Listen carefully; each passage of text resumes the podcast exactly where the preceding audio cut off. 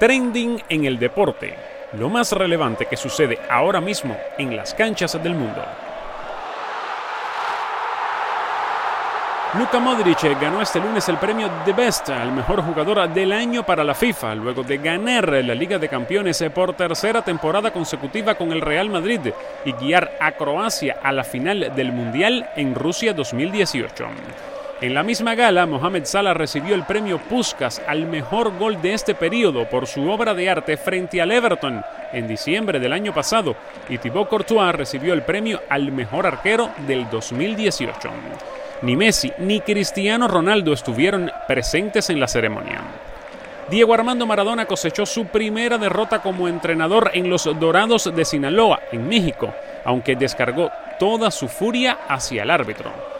El Diego consideró impresentable la labor del colegiado y aseguró que con otro en la cancha la derrota no se hubiera producido.